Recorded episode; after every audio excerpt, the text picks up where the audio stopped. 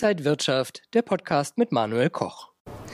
Es scheint so, dass die Märkte die Bankenkrise schon wieder abgeschüttelt hätten. Die Notenbanken könnten bald eine Zinspause einlegen. Ja, und der April ist traditionell gesehen eher ein starker Börsenmonat. Wo geht es jetzt hin für die Märkte? Das bespreche ich mit Arthur Brunner von der ICF Bank. Schön, Sie hier an der Frankfurter Börse zu sehen. Hallo, Herr Koch. Grüße Sie, Herr Brunner. Das Niveau haben wir schon praktisch wieder vor der Bankenkrise erreicht.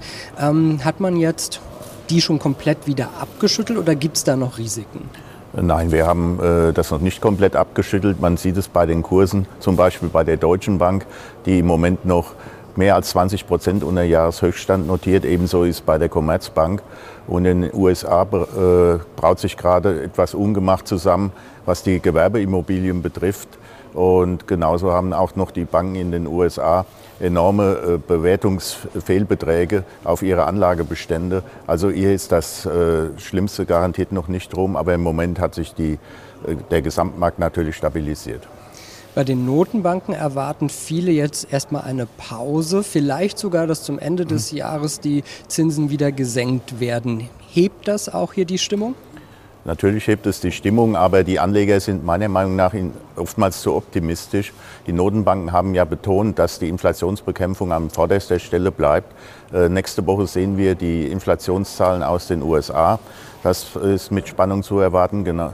Von daher äh, glaube ich, dass die äh, weil auch die Kerninflation nach wie vor sehr hoch ist, dass die Notenbanken nicht so schnell äh, vom Kurs abweichen werden, wie vielleicht manche Anleger hier hoffen. Worauf schauen die Märkte hier sonst noch? Was blinkt bei Ihnen auf den Monitoren alles auf? Ja, wir sehen diese Woche doch einiges. Wir haben heute die Industrieproduktion in Deutschland für den Monat Februar, über, die überraschend gestiegen ist, 2% gegenüber dem Vormonat. Wir sehen den Ölpreis, der natürlich äh, als, nach der OPEC-Kürzung äh, der Fördermengen natürlich äh, nach oben geschossen ist, aber sich im Laufe der Woche dann doch im Bereich 84, 86 US-Dollar für den Brent äh, stabilisiert hat. Aber wir sind natürlich auch, worauf wir natürlich schauen, sind die Arbeitsmarktzahlen aus den USA, die heute Nachmittag, einen Tag früher wegen Ostern, präsentiert werden. Und da kommt es natürlich auch darauf an, wie, wie sich die äh, Löhne entwickelt haben, weil man von daher auch schließen kann, wie die FED äh, bei ihrer nächsten Zinsentscheidung dann äh, äh, reagieren wird. Der Monat April ist grundsätzlich eher ein guter Börsenmonat. Können wir denn jetzt für diesen Monat noch steigende Kurse, nochmal ein neues Jahreshoch vielleicht erwarten? Mhm. Ja, die Dynamik der Märkte zeigt eindeutig nach oben. Äh, sie, sie stecken sehr viel weg. Das ist erstaunlich, wie eben jetzt die Turbulenzen äh, bei den Banken innerhalb von zwei Wochen mehr oder weniger abgehakt wurde. Wir haben diese Woche einen neuen äh, Jahreshöchststand gesehen und ich glaube, wir können auch noch, sollte keine überraschende Wendung kommen mit Ungemach, können wir auch noch neue Höchststände sehen.